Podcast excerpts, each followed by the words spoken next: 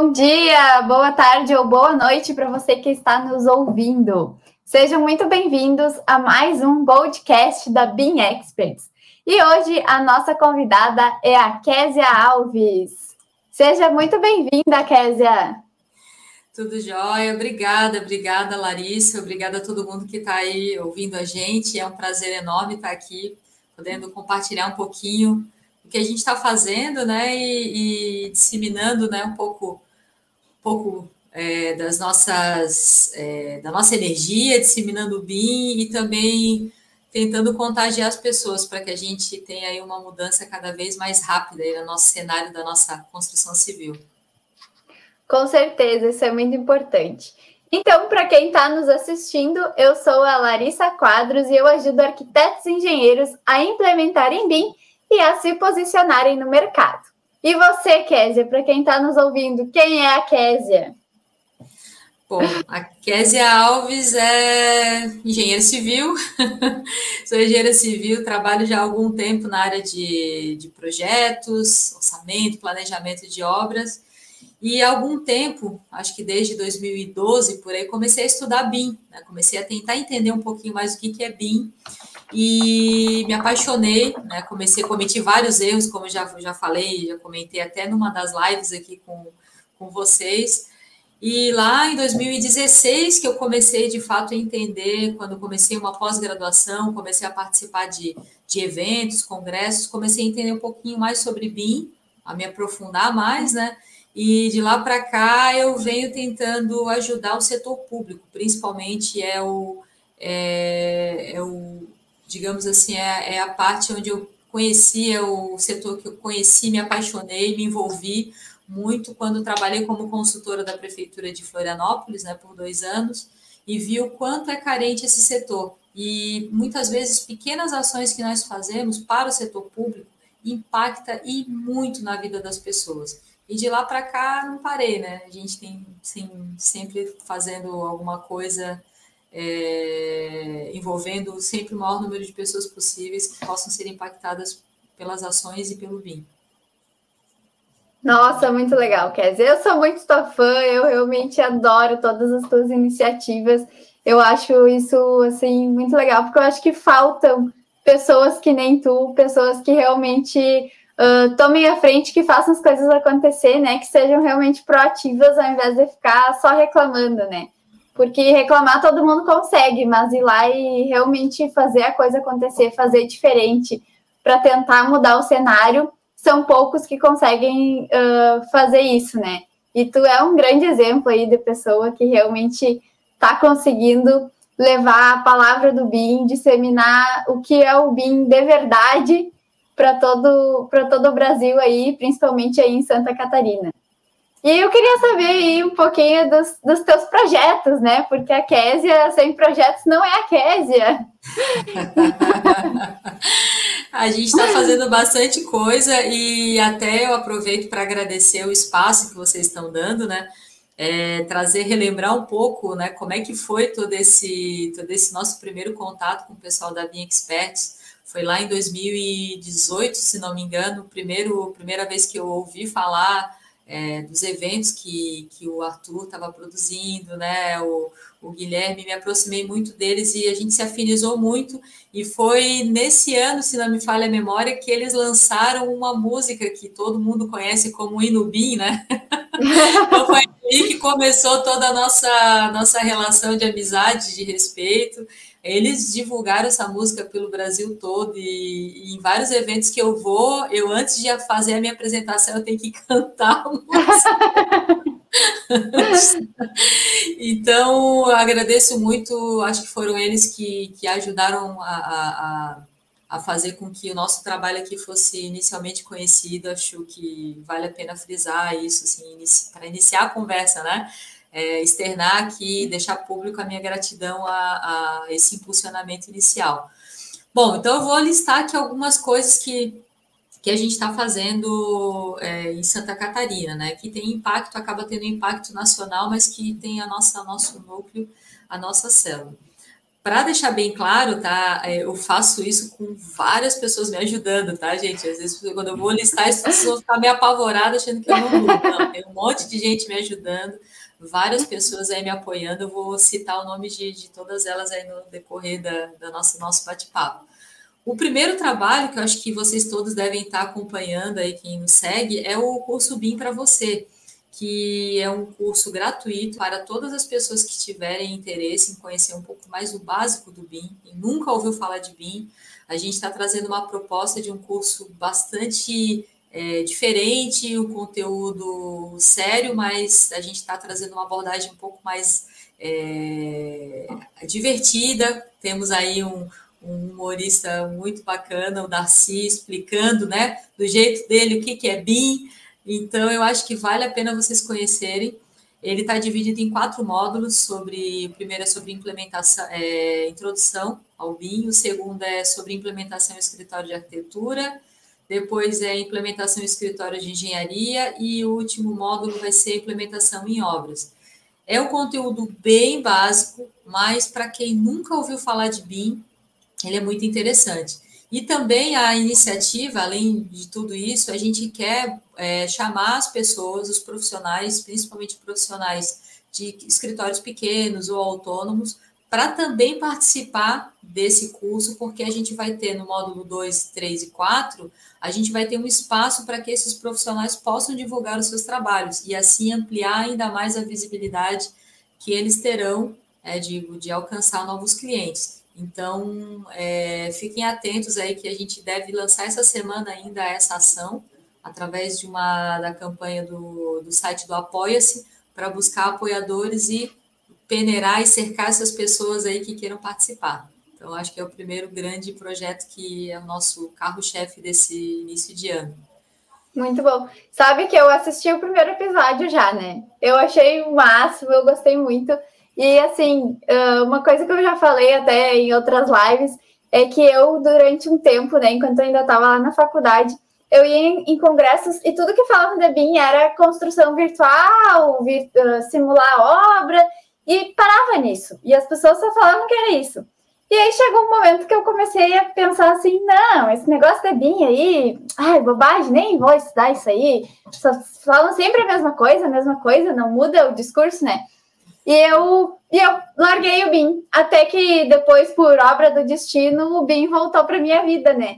E aí eu estava assistindo o primeiro episódio e eu achei muito legal, porque mesmo sendo um episódio curto e sendo de uma maneira simples, tu conseguiu mostrar o BIM uh, de verdade, tu conseguiu aprofundar no que realmente é, sabe? Mostrar os benefícios daquilo ali. Porque eu sentia muita falta disso, eu sentia que as pessoas eram superficiais demais que ficava, ah, o BIM é a construção virtual, vamos simular a obra. E acabou por isso. Ninguém mostrava que com isso a gente ia reduzir erros lá na obra, que a gente ia melhorar o orçamento, que a gente ia conseguir fazer um monte de outras coisas que, que a gente sabe hoje que o BIM consegue nos trazer. Então, eu realmente fiquei muito admirada com essa aula, porque mesmo sendo uma aula básica, traz uma visão totalmente nova e diferente do que a maioria das pessoas está mostrando de BIM em congressos, em palestras, que só mostram que é uma construção virtual e ainda pegam projetos super complexos, como se qualquer um fosse começar fazendo um projeto complexo. Que a gente entende hoje que não é assim, né? Que a gente vai começar do básico, a gente vai começar com um projeto mais simples, um projeto piloto, até conseguir chegar em coisas mais complexas. Então, assim, eu queria dizer que eu realmente gostei muito por causa disso. E eu Legal. consigo acompanhar as próximas aulas. Legal, bacana. A aula 2 já foi lançada ontem, não, ontem não, segunda-feira nós lançamos ela.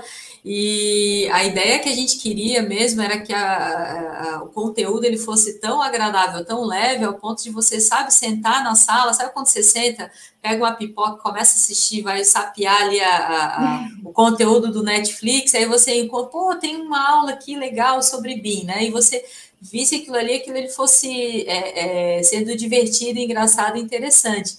E o segundo aspecto importante é que a gente tentou também trazer os grandes nomes do BIM, é, as pessoas de referência, para também respaldar a nossa fala, né? Então, nós convidamos grandes nomes, porque a gente percebeu que quando os. Eu tiro por mim, quando eu comecei a estudar BIM, é, eu levei muito tempo para poder saber quem eram as pessoas referências na área.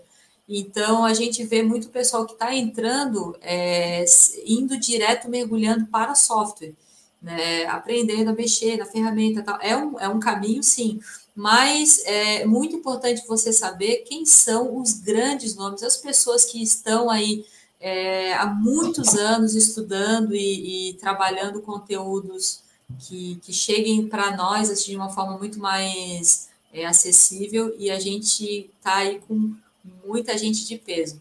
Professora Regina Rocha, Rosângela Castanheira, Sérgio Chia, professor Rogério Lima e vários outros que vocês vão ter que ir acompanhando aí para o time não é não é pequeno, o time é grande e olha, vale muito a pena. Eu espero que vocês gostem e comentem, né? Tragam, comentem, façam críticas também para a gente ir melhorando nos próximos, nas próximas aulas. A gente agradece bastante aí a, a interação. Isso é muito importante, né? Até o Arthur sempre coloca que a gente não precisa saber como resolver os problemas, mas a gente precisa saber quem pode resolver os problemas, né? Sim. Então é muito importante, sim, a gente conhecer esses grandes nomes e saber dessas pessoas que já trilharam aí uma trajetória muito maior do que a nossa e que já passaram por muito mais dificuldades e que sabem como resolver tudo isso, né?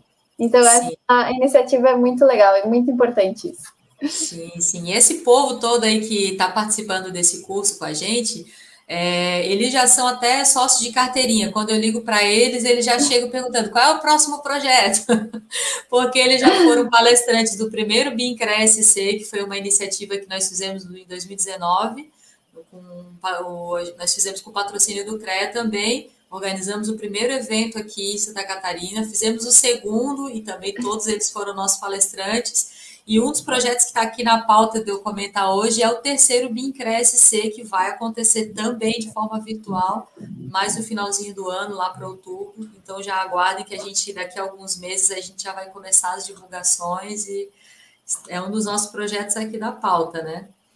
E seguindo aqui, Larissa, a lista aqui, eu vou tentar correr para não, pra não é, me alongar muito, né? Porque eu adoro falar, mas eu vou tentar ser bem objetiva. É, eu estou participando, estou muito feliz que estou é, conseguindo, mesmo com a pandemia, com toda essa situação que nós estamos enfrentando, muitas oportunidades estão surgindo e uma delas, assim, que eu fiquei muito contente foram as oportunidades de dar aula, né, de forma virtual. Eu estou dando aula em três pós-graduações e uma delas eu fico, as duas, assim, principais, assim, que estão me deixando, trazendo muitas alegrias, é, é a pós-graduação do IPOG, onde a gente tem vários alunos na, na, disciplina que a gente dá de estratégia de implementação, que a gente extrapola, né? A gente, é, até se tiver algum aluno ouvindo aí, pode até comentar também, né? A gente extrapola ali aquela questão da somente da documentação, o que, que precisa ter. A gente traz ideias, insights que eles podem aplicar o BIM saindo do quadrado, saindo daquela, daquele lugar comum, né? Onde que eu posso implementar BIM? Como é que eu posso, por exemplo, é, é, mudar a situação da cidade onde eu vivo, explorar ou até trazer ideias inovadoras para aqueles clientes que ainda estão indecisos. Então a gente faz muitas dinâmicas, eles saem assim na segunda-feira dando cabeçada no teto, como a gente brinca, né? E várias dessas ações, acho que eu posso comentar três delas que eu acho que vale muito a pena falar.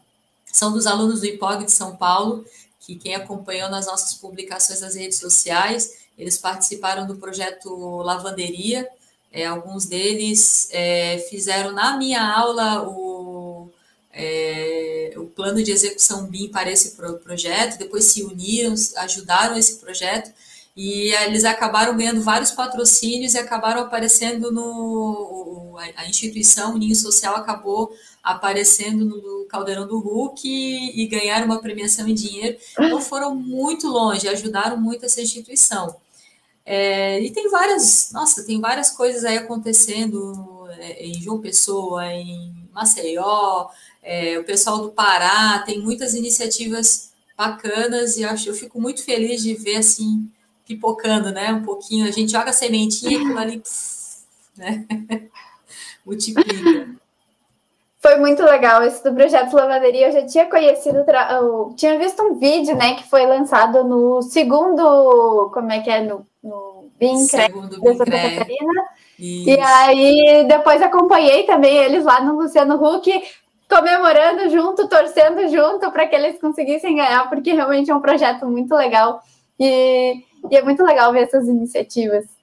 É, o, o BIM tá ajudando, né? né? Exatamente, ver que o BIM também está conseguindo ajudar, né? Esse tipo de, de projeto social que não é só voltado para o dinheiro, para construir, mas que também tem o lado social e também consegue ajudar as pessoas. Isso é muito legal. Sim, teve uma iniciativa no início do ano que nós fizemos também com vários voluntários, vários engenheiros, que foi o Hospital BIM, que vocês nos ajudaram a divulgar. Acho que mostra que o BIM ele pode e deve e está impactando em muito na vida das pessoas e, e de toda a sociedade, né? Então, indo além disso, a gente no ano finalzinho do ano passado nós fizemos um evento para a Caixa Econômica Federal. É, na verdade, foi um evento para a ANEAC, que é a Associação dos Engenheiros e Arquitetos da Caixa Econômica, com mais de 400 inscritos. E lá a gente pôde mostrar, o time de, de professores era de altíssimo nível, né? Professor é, José Carlos Lino, professor Hilton Catelani, Suzuki, é, um time de ponta, né? Eu brincava com eles assim que eu era assim o dente de leite que estava ali só café com leite, né? Tava ali só ajudando na, na introdução, mas foi um curso muito legal muito bacana. E a gente pôde mostrar algumas é, potencial do BIM aplicado para a Caixa Econômica.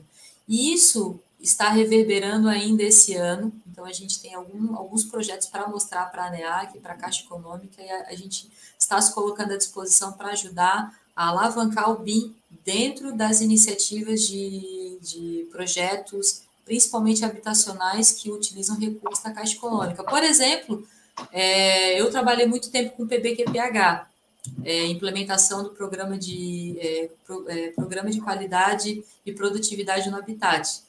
E uma das coisas que a gente sugere é que o BIM possa ser um programa acessório ao PBQPH, não, não substituir, mas ele possa ser, um, ele possa ser um, uma, uma outra linha de, de, de aprovação desse, desse, esse empreendimento, aonde o, o, empreendedor ele vai modelar o seu projeto, ele vai seguir todos os requisitos estabelecidos pela Caixa e ele vai ter uma série de benefícios com isso, né? Uma aprovação mais acelerada, então a gente está tentando mostrar essa, esse, esse viés para, para a Caixa. Então, para a Caixa Vou, Econômica. Vamos. Vou te dizer que isso já está tendo reverberações por aí, porque eu já ouvi algumas construtoras aí comentando: não, a gente está pensando em implementar o BIM, porque a Caixa já disse que quem tiver vai ter alguns benefícios, então o pessoal já, já começou a falar devido a isso, sabe? Sim, então sim. já está começando aí o murmurinho, o pessoal começando a falar sobre BIM. É, sim, isso é muito legal. E a gente já também já soube aí de alguns municípios que, que a gente teve oportunidade de conversar, que inclusive o BNDES já está com uma linha específica de financiamento, né? Então, voltada para projetos que estejam sejam desenvolvidos em BIM. Então, não vai ser. Algumas pessoas falam assim, não, o BIM tem que ser obrigatório para todo mundo adotar. Eu acho que não. Eu acho que vai ter aquela segunda linha, né? De vai ter um caminho convencional e o caminho BIM. O caminho BIM vai ser pela estrada das pedras de esmeraldas, né? Da, da história da é. uma estrada um pouco mais é, fluida, mais fácil de se caminhar. E, e com isso a gente vai estimular para que as pessoas cada vez mais migrem para esse caminho sem ser algo é, compulsório, seja algo espontâneo e com uma motivação, talvez uma motivação financeira, né? Faz com que o pessoal se anime mais, né? Quando aperta um pouquinho no bolso, né? É, então, acho que é, é uma iniciativa também bacana. É, Larissa, outro projeto aqui que eu vou comentar com vocês. É, nós estamos. É, eu comecei a fazer parte há pouco tempo do Sinaenco Santa Catarina. O Sinaenco também é um dos nossos patrocinadores do projeto do curso BIM para você. E um dos nossos parceiros aí do, da Conexão BIM é o Rodrigo Prada, que faz parte do Sinaenco Nacional, meu grande amigo, está sempre em todas com a gente. Se eu pular da ponte, acho que ele pula comigo. Meu grande parceiro mesmo, em todos os eventos ele está presente. E, e aí eu estou participando agora do Cinema Santa Catarina e a gente está com vários projetos. Agora a gente vai potencializar toda essa é, essas ideias com o apoio do Cinema Santa Catarina. Então já deixo avisado para vocês que vem coisa bem legal lá de dentro. É, nós vamos trazer um projeto, é, provavelmente esse ano ainda, é, é trazendo o BIM para dentro da Câmara dos Vereadores, para a gente usar o BIM como ferramenta de fiscalização de obras públicas. Então, nos aguardem que vem coisa bem legal. Temos aí um outro projeto que é um curso inédito aí, aguardem, tá? Mas é, vamos lançar para o mês de junho, que é o BIM no setor público. Então, aguardem também é, é, com grandes parcerias, com parceria do professor José Carlos Lino, e a gente vai fazer esse curso acontecer. que mais? Estamos aí com alguns projetos. Ah, tem um projeto muito legal que a gente falou, fizemos uma live na semana passada, acho que foi é, quinta-feira passada, para a CEBIM São Paulo, não sei se quem conseguiu assistir, foi uma, é, falando sobre a Resolução 64 de 2020, que trata sobre a aprovação dos projetos é, sem a necessidade de habite, né? Não sei se todos que estão ouvindo aí já ouviram falar sobre essa resolução. Nós fizemos um manifesto e fizemos um grande barulho aí para contrariar esse manifesto, essa resolução, e graças a isso, esse e várias outras é, ações do CREA, do CAL, essa resolução ela foi paralisada. E o que, que a gente está tentando trazer para a discussão? Que o BIM seja colocado na pauta como uma ferramenta de é, utilização para digitalização e, e, e também é, aceleração na, na, análise de, de processos de habite. Por quê? Todos os projetistas que estão ouvindo a gente sabem já devem ter passado algum sufoco ou morgado na fila aí para aprovar o seu projeto e sabem que é burocrático, né? Não sei você, Larissa, como é que é aí no Rio Grande do Sul a aprovação? É fácil, tranquilo? Nossa, é muita burocracia. Eu estou com um projeto de uma casa, de um pavimento que está há um ano e recém agora está saindo a aprovação do projeto. Sim, então é, é, é cruel. Eu já tive o meu recorde maior foi um projeto que eu levei três anos para aprovar. E não foi por incompetência minha, foi porque mudou, mudou, a pessoa saiu de férias, aí outra pessoa entrou, é, saiu de licença, e aí não podia analisar, então foi uma coisa muito ruim. Resumindo, o que, que acontece? O, o governo federal lançou uma resolução que, que visava, tinha um objetivo muito interessante, que era acelerar é, e simplificar essas aprovações do, de, do projeto, dos projetos. Né? E, e, aí ele classificou, categorizou é, cada tipo de projeto por risco, por tamanho e tudo mais. Só que não ficou claro, várias coisas ficaram obscuras, e aí a gente questionou quem seriam as pessoas que aprovariam esses projetos, qual seria a segurança do profissional. E, e uma outra coisa ruim é que isso tudo não seria digitalizado, não, não, não estaria numa plataforma, não é nem digitalizado, não seria digital esses projetos estariam continuariam no papel. Então, como é que se auditaria isso? Ficou tudo muito obscuro. E aí a gente trouxe essa discussão para a CBIM, trouxemos também para outros eventos, para que o BIM fosse colocado na pauta, para que ele possa ser usado. Mas a gente já está vendo aí, por exemplo, Simplifica Salvador, projetos que aqui em Santa Catarina a gente, o Rafael Fernandes já iniciou, de análise de projetos de preventivo contra incêndio usando regras. Então é possível usar o BIM, por que não, né? Então a gente tem que colocar ele na pauta e mostrar que existe a possibilidade sim de dele ser usado para simplificar essa nossa vida tão sofrida de aprovação de projetos. E eu vejo que nesse setor ainda fica muito dependendo de quem vai analisar, né? Então, dependendo de quem está analisando, acaba vindo correções diferentes, pedidos diferentes, e eu vejo que não é nem por, pelo fato de tu usar um modelo BIM, mas do fato de tu criar regras uh, mais específicas, eu imagino que isso vai ajudar a acelerar também, porque todo mundo vai estar tendo o projeto analisado em cima das mesmas regras, independente se vai ser um humano ou se vai ser um computador, mas todo mundo está seguindo as mesmas regras, então eu vejo que isso facilitaria muito a vida tanto de quem trabalha na prefeitura quanto de quem está entrando para fazer a aprovação desses projetos. Exato, exato. A gente está percebendo que com a chegada do BIM, como, eu, como foi falado lá na, acho que na primeira aula, a gente já comentou, né? O BIM está fazendo com que a gente, quem está se permitindo a isso, né?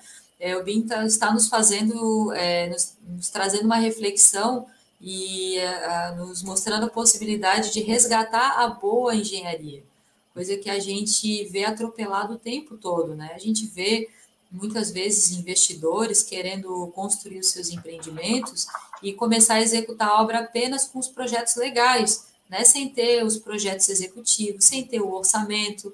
Muitas vezes vai vender um apartamento, é, vai construir, vai vender um apartamento apenas com a instituição de condomínio com um projeto arquitetônico aprovado, sem saber de verdade o custo da obra. Trabalha apenas com uma uma noção, ah, eu estou vendendo esse apartamento a tantos por cento do cubo. Isso é uma coisa assim de arrepiar o cabelo, né? Como a gente brinca, né? Então a gente tem que tentar trazer é, os conceitos da boa engenharia, o que, que é orçamento, o que, que é planejamento, gestão, né? É muita coisa que, que a gente pode melhorar e evoluir. Falando de obras privadas, se a gente for falar de obra pública mesmo, o buraco é muito mais embaixo, né? Porque a carência de, de, de conhecimento dentro do setor público ela é imensa, devido à rotatividade dos profissionais, devido à falta de, de, de motivação e de capacitação que os profissionais de carreira têm, devido a uma série de fatores, né, que eu não vou nem me alongar, não vou nem entrar muito nessa questão, mas é realmente é, é, é muito, muito difícil a gente imaginar como o setor público vai fazer essa caminhada de migração para o BIM, mas a gente está aqui para tentar ajudar. Exatamente, acho que, que vai ser fundamental de eles terem realmente a ajuda de quem já está trilhando esse caminho, de quem já está utilizando o BIM, porque sozinho é quase impossível fazer BIM, né? Então vai precisar sim do apoio de todo mundo aí que, que já está nesse caminho, que já está utilizando o BIM e eu acho que todos nós, enquanto profissionais que trabalham com BIM, tem sim essa responsabilidade também de estar abertos ao diálogo, estar abertos a ajudar, né? Porque eu acho que isso vai ser muito importante para que o BIM seja cada vez mais adotado aí no setor público. Sim, sim. E Larissa, uma das coisas que eu comentei, comentei com você quando a gente estava fazendo esse nosso bate-papo inicial era que a gente tinha uma série de projetos aí voltados ao setor público, né? Um deles também que eu esqueci de te mencionar, tá? eu vou aproveitar e anunciar que dia 16 a gente vai ter um encontro. Uh, eu vou, vou dar prestígio aí para anunciar através do canal de vocês, da Conexão da, desculpa, do Bidabim Expert. Eu vou divulgar primeiro aí com vocês é um encontro que nós vamos ter, que nós estamos chamando de Liga BIM dos Municípios. É uma ideia do professor José, do professor Rogério Lima, e a gente quer fazer esse encontro. É uma iniciativa voluntária, onde a gente quer chamar pessoas que trabalham em prefeituras para que a gente possa compartilhar soluções, para a gente possa compartilhar as dificuldades e encontrar caminhos e soluções para que os municípios possam adotar. Por quê? A gente percebe que tem municípios caminhando em alguns municípios aqui de Santa Catarina, só falando só da minha região. Municípios que têm realidades totalmente diferentes uns dos outros. Municípios que sequer têm um corpo de engenheiro. Né? Esse município precisa é, é, comprar uma quantidade absurda de software? Será que ele precisa? Esse município que não tem engenheiro, não tem corpo técnico, vai ficar de fora do BIM? Não, ele tem que é, adotar, mas ele tem que ter uma estratégia diferenciada. Já os municípios que já têm uma equipe técnica formada, eles precisam todos os profissionais receberem o mesmo treinamento de software, ou é só treinamento de software que eles realmente precisam ter, ou eles precisam entender o que, que é requisito de projeto, o que, que é plano de necessidade, o que, que é caderno de encargos, Muitos profissionais do setor público não sabem o que é isso. E isso é anterior ao BIM. Né? Esses conceitos são básicos. né, da gestão pública. Então, a gente precisa conversar, precisa entender, e eu acho que essas nossas conversas assim, vão ser muito importantes, muito interessantes, e vai ser uma forma da gente dividir isso de forma gratuita com todos os, os profissionais é, que trabalham em prefeituras, seja ela de qual porte for. Então, estão todos convidados. O endereço não divulguei ainda, porque a gente ainda vai gerar o link, mas eu, fiquem atentos aí ao canal da Experts, que nós vamos divulgar em primeira mão lá, através deles. E também no nosso canal da Conexão BIM. Muito bom, Kézia. Sempre cheia dos projetos, olha isso aí. É... Teve vários que não deram muito certo, né, Larissa? Teve vários aí que a gente pensou. Teve vários, assim, né? Não vive só de. Mas a gente conta só o que deu certo, né? O que não deu, a gente. O que deu errado vale a pena a gente contar também, sabe? O que deu errado foi, por exemplo, o Bike Beam. Infelizmente, o Bike Beam teve que ficar para o segundo plano, né? O Bike Beam, infelizmente, por conta da pandemia, a gente teve que abortar, mas era uma ideia muito maluca da minha cabeça, né? É, de visitar 10 prefeituras aqui de Santa Catarina nós iríamos percorrer mil quilômetros de bicicleta e a gente ia filmar isso com um drone, ia fazer todo um documentário no off. E, e, a gente ia fazer, ao chegar nessas prefeituras, ia fazer entrevistas, reuniões nas cidades. Já estava tudo arquitetado, mas a pandemia fez a gente travar tudo, né? Mas, enfim, continuamos de outra maneira, né? Não tem problema. Não derruba, não, não vai derrubar. Não, mas a ideia não precisa morrer, né? A ideia só vai ficar aí esperando quando a pandemia terminar, ainda pode acontecer, né? Sim, sim, sim, com certeza, com certeza a gente vai continuar de alguma forma é, é, tentando ajudar municípios, principalmente os pequenos, né? Eu, realmente eu fico bastante é, é sentida assim de ver é, a falta de é que eu posso dizer assim, a falta de amparo que muitos municípios têm, de infraestrutura tecnológica, de conhecimento, nós percebemos que às vezes por, é, por essa deficiência, eles fazem escolhas erradas, né, acabam fazendo compras erradas, licitações atravessadas, né? Então, isso não é, muitas vezes, não é por má vontade, sim por falta de, de conhecimento, de capacitação. E é, e é dinheiro público, né? Eu, como vocês sabem, eu sou voluntário do Observatório Social. Durante muito tempo a gente batia de frente contra a, a, os trabalhos, assim, a, a, forma como as prefeituras faziam as contratações. Mas a gente começou a perceber que muito do que acontecia não era é, má vontade ou né, ações assim digamos assim, duvidosas, né? E sim falta de conhecimento e de capacitação. Então a gente precisa ajudar, de fato, esse, esse, essa parcela aí dessa, do nosso mercado, né? Que é o setor público. Eu vi, dizer, que, eu, que a, o estado de Santa Catarina tinha uma ideia de, de ter 80% dos projetos em BIM até 2022. Tu sabe me dizer como é que anda isso? Então, isso foi uma estratégia que foi pensada lá em 2014, quando o caderno do governo do estado foi lançado. Foi um projeto que foi iniciado aqui com o nosso grande mestre Rafael Fernandes, foi nosso grande nome do BIM aqui em Santa Catarina, né? Referência. E no Brasil também pode-se dizer que ele é um grande, uma grande referência para de muitas ações. E aí foi lançado o primeiro, primeiro edital, foi lançada essa estratégia, Porém, a, a, o Rafael hoje ele não está mais à frente dessa, desse projeto, ele não está mais, é, ele voltou a trabalhar, se não me engano, no IMA, mas o governo do estado está tentando é, traçar outros projetos, né, traçar, de redesenhar essas estratégias, porque infelizmente ela foi estacionada durante um determinado momento. E tudo que o Rafael e a equipe dele fez não pode ser deixado de lado, deixado para trás, tem que realmente ser retomado, né? Eu acredito que tem boas ações aí chegando, é, tem uma equipe boa aí, o professor também, o professor Alex Justis está, Alex, Alex Justis está dando é, um treinamento, uma capacitação aqui para os servidores do governo do estado, então acho que tem coisas bem interessantes aí para sair nos próximos dias. É, a gente está vendo, assim, eu percebi, assim, principalmente agora, esse ano, acho que até com, com os decretos que andaram saindo, que tem vários lugares já se mobilizando, né? E há, há uns dois anos atrás, isso tu não, não via, assim, né? Principalmente do setor público, né? Essa questão da caixa também, de ter começado a fazer, a pensar sobre realmente dar esse benefício para quem usa BIM. Então, eu notei, assim, que que está sim sendo mais falado, que as pessoas estão indo atrás, estão procurando, que mesmo quem não sabe ainda o que é BIM já está perguntando, querendo se inteirar, o que, que é isso, como que eu posso usar. Então, eu acho que a gente está num caminho muito bom aí para evoluir cada vez mais. Sim, sim.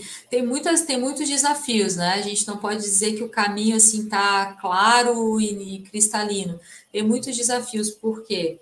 Existe ainda muita falta de conhecimento para especificações de licitações. Muitas licitações aí estão pedindo objeto em BIM muito confusas, né, de forma muito confusa. É, existe uma falta ainda de conhecimento dos profissionais da área pública, como eu falei, de especificação de produto, ou seja, definir, esquece BIM, o que, que eu quero desse projeto? Uhum. O que, que eu quero? Requisito, entender principalmente três coisas importantes que eu sempre falo nas aulas requisito de projeto, premissa de projeto e restrição. Se entender esses três inicialmente, está bom demais, assim, sabe? Para começar a conversar.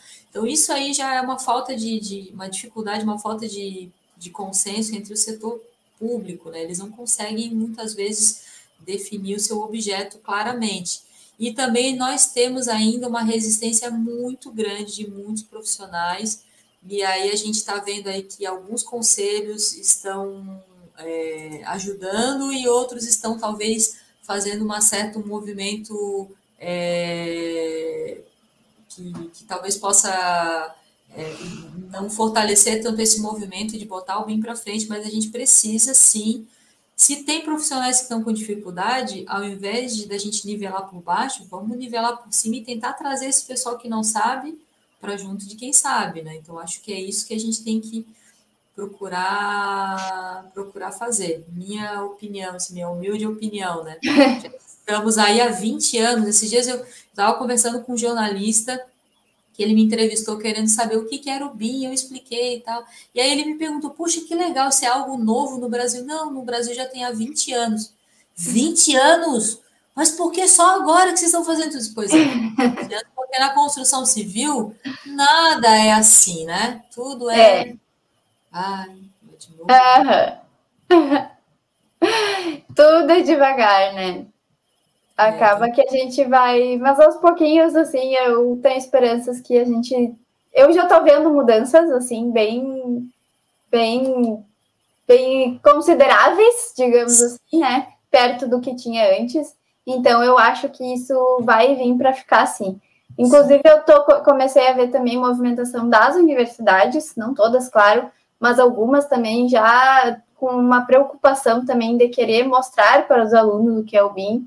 Então, eu acho que apesar de todas as dificuldades, a gente está num caminho assim mais positivo do que a gente estava antes, né? Então, vamos comparar com o que a gente tinha um tempo atrás para a gente poder ver a evolução, né? Então... Sim, sim, não tenha dúvida, não tenha dúvida. Se a gente comparar se eu olhar para trás, assim, quando eu comecei, até compartilhando bem rapida, rapidamente aqui, uma das grandes dificuldades que a gente tinha era a dificuldade de ter outros profissionais que pudessem colaborar com o nosso tipo de projeto. O nosso escritório inicialmente fazia orçamento e projetos hidrossanitários, é, saneamento e hidrossanitário, que é a especialidade do meu sócio. Planejamento e orçamento é a minha especialidade. Então, para nós fazermos isso, a gente precisava que o projeto chegasse pronto para a gente, né? Então a gente não tinha isso. A gente tinha que modelar a arquitetura, a gente tinha que fazer tudo. Isso nos causou muito sofrimento, quase assim quebramos a empresa, porque o cliente não pagava por isso. O cliente quer saber do projeto que ele está contratando. Se é BIM, se não é BIM, ele quer o resultado, né? Então a gente precisou é, entender muito isso. É, e outra coisa, o valor das licenças na época, os treinamentos, os conteúdos, nada era tão acessível como é hoje. Então, eu acho que quem está começando agora, a dica que eu dou é assim, ó, é mergulhe no conhecimento de qualidade, aprenda o conceito de BIM e principalmente a, entenda o conceito de engenharia linkado com o BIM, porque não é só um desenho, não é só uma representação geométrica para você fazer girar, piscar, botar luzinha e fazer. É um conceito muito importante para gestão de obras. Né? BIM ajuda a fazer gestão de obra, BIM nos ajuda a minimizar erros, é, minimizar, resi é, diminuir resíduos, enfim, muitos benefícios que vocês já estão aí cansados de saber, mas muitas vezes precisa conectar, né? Os conhecimentos da engenharia, gestão e a, as aplicações das ferramentas. Sabe que uma coisa que eu achei muito interessante que vocês colocaram aí no, no BIM para você é que vocês falam que primeiro os projetos eram feitos no papel. Então, isso exigia realmente que a pessoa passasse, se dedicasse ali durante um longo tempo, né, um longo período, para fazer aquilo ali acontecer, né? E se errasse, era um sacrifício para conseguir mudar. Então, a pessoa realmente pensava exatamente o que, que ela queria antes de botar no papel. E aí, quando veio o AutoCAD, veio essa facilidade de poder desenhar. Então as pessoas começaram a jogar um monte de risco ali no computador, porque era fácil. Se tivesse errado, apaga e faz de novo, né? E realmente isso fez com que os projetos passassem a ser mais de qualquer jeito, a ser realmente um desenho, que não era mais aquele projeto pensado, e que agora o BIM veio para realmente resgatar isso lá do passado, que é o realmente projetar e não mais desenhar, né? Então, uhum eu achei isso, essa colocação muito importante, porque eu vejo que é realmente isso. Uh, a gente não tem como fazer uma construção virtual se a gente não entende como aquilo vai ser executado. Eu sempre falo, né? Vai para a obra, entende como que a obra vai ser executada. Como é que eu vou desenhar uma tubulação se eu não sei como é que se vai poder ser executada lá na obra, né? Então, enquanto eu passei, uh, enquanto eu trabalhei, né, em obras, que vinha o projeto pronto, teve muito problema com isso, que as pessoas mandavam um desenho no papel e chegava na obra e tinha cano passando no meio de viga, tinha eletroduto passando em meio de pilar, e aí a gente tem que dar aquele jeito na obra, tem que resolver na hora, porque a concretagem está aí, e não é assim que e não é assim que deve ser feito, né? A obra deve ser pensada antes. Então o BIM é justamente isso, a gente entender como que a obra é feita e a partir disso ir para o computador e projetar de verdade, entender por onde vai estar tá passando cada uma daquelas tubulações, onde que vai estar tá a, a nossa estrutura, né? Por onde que vai estar tá todos aqueles elementos. Então isso é muito importante mesmo, realmente pensar no projeto e não simplesmente fazer um desenho. Exato, eu, eu lembro, eu sou técnica em edificações, comecei a estudar a estudar, entrar na área da, da construção civil através da, do curso de edificações. E lá na, na escola técnica, na época, eu lembro que os professores falavam que era, isso foi em 1993 por aí, que era normal um desperdício de 30% dentro da construção civil. E aí a gente pode pensar que isso há, vamos, 23 anos atrás, 24 anos atrás aproximadamente, né, é, 23 anos atrás, isso aí mudou, né? Hoje ainda se fala muito de desperdício, talvez não seja ainda o tal os 40%, mas ainda existe um desperdício absurdo. Se nós olharmos para a situação onde nós estamos agora, de crise, de, de problemas, dificuldades econômicas, né? Não é mais tolerável você, por exemplo, você construir uma laje, né? E você, depois de ter construído essa laje, contratar uma empresa para vir furar essa laje e pagar um absurdo para essa furação de laje. Por que você não investe em projeto, em compatibilização de projeto e, e resolve esse problema antes dele acontecer? Né? É um questionamento que eu sempre eh, falo assim para os alunos, porque bate ali na construção do, do, do vizinho ali do lado e, e pede para ele compatibilizar o projeto e mostrar que ele vai ter uma, uma eficácia e uma, uma melhoria na, na, execução do pavimento superior, digamos assim, né, dependendo do, do, andamento que tiver a obra, se ele fizer uma compatibilização. E o que ele economizar, o que você mostrar para ele que ele economizou, você cobra ele, por exemplo, 20%, né? Digamos assim, já está louco, ele vai ficar louco de felicidade, porque se você olhar quanto é que é o custo de furação de laje, de, de refazimento de uma, de uma parede, você faz uma parede para quebrar para passar a tubulação. Né? Você faz uma laje para furar para passar alguma outra estrutura. Então não faz sentido. A gente tem que.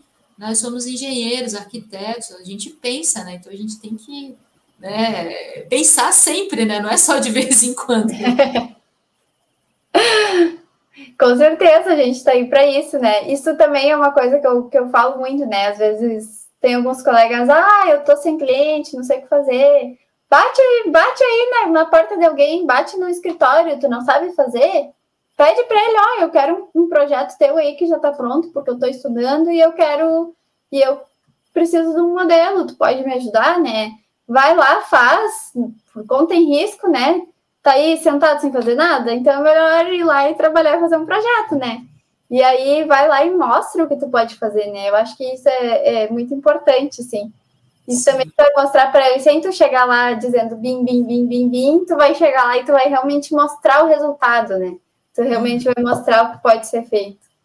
Você pode, uh, utilizando o modelo, você pode, inclusive, né, se você for contratado para isso, porque realmente dá trabalho, mas você pode ser, é, mostrar para o cliente da forma como ele vai executar tendo noção da sequência executiva que ele vai é, aplicar na obra, é, do quanto de resíduo que ele vai gerar naquela obra. E aí você pode mudar o método executivo para você gerar menos resíduo, para você é, convencê-lo, né? Convencer ele de, de que é, isso é economicamente viável.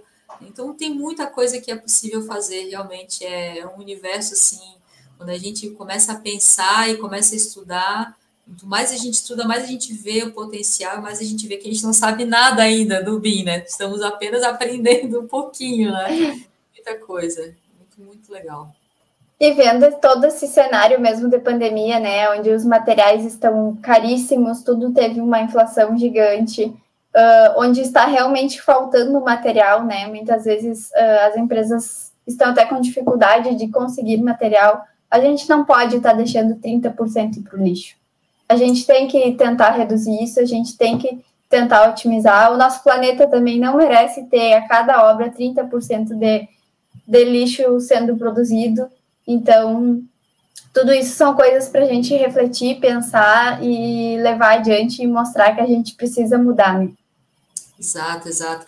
Nós tivemos um caso aqui, um dos cases que eu sempre já falei em alguns eventos, que foi a escola da Tapera, que, que foi executada.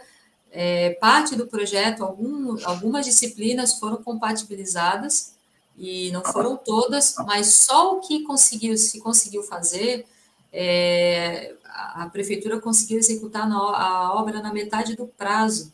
E ela construiu essa escola do lado de uma creche que tem mais ou menos 20% da área construída é, comparando a, escola principal. Essa creche do lado levou quatro anos para ser construída, né, com uma área de aproximadamente 500 e poucos metros quadrados. E a escola é, da Tapera ao lado, ela levou um ano. E hoje a comunidade, né, se não fosse a pandemia, já estaria usufruindo, já utilizando de toda a infraestrutura. Então, esse ganho social que a gente precisa enxergar. Não é possível a gente tolerar que uma obra pública que tem o nosso dinheiro leve 3, 4, 5, 10 anos para ser construído, como tem tantas aqui, tantas aqui na nossa região, várias obras que começam, aí elas começam, várias que, que nós, inclusive, do Observatório já é, pedimos impugnação para paralisar e tudo mais, que elas eram licitadas com a, uma prancha de, que não dava nem para dizer que era um projeto arquitetônico, e com um esquema hidráulico, né? É, nem, nem nada de, de solução de saneamento tinha sem uma planilha orçamentária consistente, claro que essa obra vai paralisar, claro que ela vai ter aditivo, é claro que ela vai ter problema. Então a gente precisa, de uma vez por todas, brigar, conscientizar, fazer um coro, tomar partido disso, né? É o nosso dinheiro, o dinheiro público que está em jogo. A gente não pode tolerar isso continuar acontecendo. Acho que essa é uma das minhas grandes brigas, assim, que eu tenho feroz, assim, no setor público tem que ser mais é, é, consciente. Nós temos que fazer, nós somos o, é, os, os, grandes proprietários né, dos empreendimentos que estão sendo construídos pelo setor público, e a gente precisa ter consciência disso. Não é, é não é um favor que o setor público está fazendo para nós. Né? É o nosso dinheiro. Né? E nosso dinheiro que está lá e a gente precisa fazer parte dessa, dessa mudança juntos. Com certeza. Eu também fiz, eu fiz um estágio, né, numa, na parte que cuidava das obras de dentro da universidade, né, universidade pública. E os relatos que eu ouvia dos engenheiros que fiscalizavam era exatamente esse, que vinha apenas um projeto, que muitas vezes até tinha estagiários que tinham ajudado a fazer, e o engenheiro, o arquiteto responsável não tinha nem olhado para ver se estava correto, e aquilo ali foi para frente, foi orçado em cima de um projeto que já não estava 100%. Aí, quando ia para a obra e executar, via que não dava para executar daquele jeito, aí tinha que fazer aditivo, ou então a empresa não entendia o que estava no projeto e executava errado. E aí, se tu mandasse a empresa desmanchar para refazer, tu ia quebrar a empresa, eles não iam conseguir terminar a obra. Então, eram muitos problemas devido aos projetos falhos.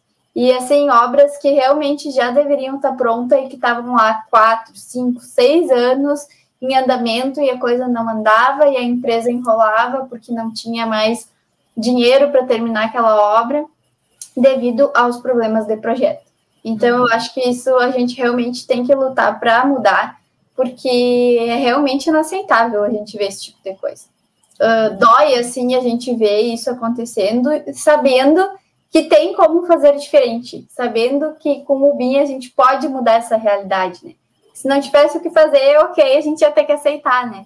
Mas a gente sabe que tem outra maneira, que tem uma maneira mais eficaz, mais correta, que vai realmente pensar naquela obra antes e que vai fazer a coisa acontecer. E para o pessoal, não é a minha especialidade, tá, gente? Mas eu já digo, é, dou a dica aí para o pessoal que está começando também, que de repente está ouvindo é, esse nosso bate-papo está começando, fique antenado nas tecnologias, na, na, no que tem de novo aí no mercado. Existe o Lean Construction, existe é, a arquitetura modular, existem muitas coisas novas, muitas coisas inovadoras que vocês podem é, pensar em engenharia e arquitetura de forma diferente. Vocês, eu não sei quem já conseguiu ver uma apresentação de da construção de um hospital, se não me engano, acho que foi em São Paulo, que eles construíram em 35 dias. Né? Nossa proposta do Hospital BIM era construir em 21, mas isso estava no papel, né? era um planejamento que nós fizemos a previsão. Eles executaram um, um hospital né, em 35 dias, usando é, modulação, usando, usando também a modelagem BIM, foi o pessoal da Tec Verde com o pessoal do Brasil ao Cubo. Então é sensacional. Então é, é, fiquem antenados nessas novas é, tendências, nessa, nessa forma nova de fazer gestão de obra, de se construir, né? Porque o tijolo em cima de tijolo, pessoal, deu, né? Já era. Vamos, vamos inovar, vamos gerar menos resíduo, vamos ser mais eficiente, né? vamos ser mais. É, é, vamos é, industrializar mais a nossa construção civil, que é isso que a gente está precisando, ser, é, usar mais materiais é, recicláveis também, né? Usar a, nosso conhecimento em prol do meio ambiente, eu acho que também está precisando muito, né? Uhum. É, eu acho que essa pandemia veio realmente para mostrar que a gente estava num ritmo desenfreado e que todos nós precisávamos parar e realmente olhar para esse lado sustentável, para esse lado do desperdício, porque eu acho que o mundo está gritando, por favor, parem, por favor, revejam seus conceitos. Eu sim. vejo que a pandemia veio para isso. Sim, sim. Larissa, e eu não sei quanto tempo ainda mais a gente tem. Temos mais uns minutinhos? Temos sim. Ah, tá. Então, deixa eu falar rapidinho aqui para o pessoal, uma, compartilhar bem rapidamente também um pouco do que aconteceu comigo no início da minha carreira e que talvez possa estar acontecendo com vocês agora, tá? Eu entrei no mercado de trabalho em 1997, foi quando eu fui estagiário pela primeira vez numa empresa de engenharia. E naquela época, quem vivenciou aquela época era a migração do, da URV para o real. A economia, o Brasil estava assim, é, numa situação terrível, não tinha oportunidade de emprego, E muitos profissionais que eram formados não conseguiam ganhar ou faturar o que imaginavam depois de formados. E era uma grande decepção. E aí nós víamos muitas pessoas que empreendiam, montavam seu negócio, sem informação nenhuma, ganhar dinheiro em detrimento daqueles que estudavam anos e anos e anos e não conseguiam ter o mesmo sucesso. E qual foi a minha brilhante ideia, né, naquela época? Eu acabei abandonando, entrei na engenharia um ano, acabei abandonando a engenharia para trabalhar, achando que isso ia ser o grande, a, a grande sacada, esse grande pulo do gato. E foi onde eu quebrei muito a minha cara. Então, eu, sempre que eu posso, aproveito o espaço para compartilhar essa experiência e dar, incentivar quem está começando. Não pare de estudar. Se você precisa trabalhar para se manter, como todos nós precisamos, faça isso, mas não pare de estudar. Estude, se forme, tenha uma graduação. Se já tem a graduação, tenha uma pós. Se já tem... Não pare de estudar nunca. Ah, mas eu já fiz a minha pós, eu vou parar. Não pare. Faça especialização, leia. Uh, não pare de estudar nunca. Nunca, nunca, nunca. Porque o mundo está evoluindo. Quem para, quem para, perde grandes oportunidades. Eu perdi várias, porque eu comecei a atuar quando o mercado voltou a aquecer, eu era técnica em edificações. Então, eu tive boas oportunidades que poderiam ter sido muito melhores, eu poderia ter, talvez, é, para grandes empreendimentos ou ocupado é, posições assim importantes, é, se eu tivesse a minha formação já concluída. Não posso reclamar, porque me, mesmo assim eu tive, aprendi muito, trabalhei muito na indústria de gás e óleo, trabalhei em obras de grande porte, da Petrobras, da Vale, da TBG, de, de vários empreendimentos aí de grande porte, mas como técnica em edificações. E só depois, com muita ralação, né, lá em 2000 e 2005, 2006 que eu voltei para a faculdade, que eu consegui, a muito, com muito custo, conseguir me formar. Então, gente, se vocês não querem passar por isso, né, estudem, agora, não parem de estudar, não, não se iludam, ah, eu vou largar a faculdade e vou só trabalhar para ganhar dinheiro. Esse dinheiro ele vai ser, é, ele vai ter um, um valor a curto prazo e daqui a pouco ele não vai te suprir pelo nível de conhecimento que você vai vai estar absorvendo. Então, acho que essa é a dica. E nesse cenário hoje que nós estamos de pandemia, talvez seja muito mais interessante largar a engenharia e fazer outra coisa largar a engenharia e fazer, ou então continuar trabalhando com engenharia, mas abandonar os estudos. Não façam isso, por favor. Essa é a principal dica desse nosso bate-papo, né? Além de estudarem BIM, estudem outras coisas, se profissionalizem, corram sempre atrás do conhecimento, que ele vai mudar a realidade de vocês, não tenha dúvida. É isso que muda a realidade das pessoas, estudo e também, né, muita é, vontade, né? Força de vontade. Estudar e ter força de vontade de, de ser alguém, fazer a diferença.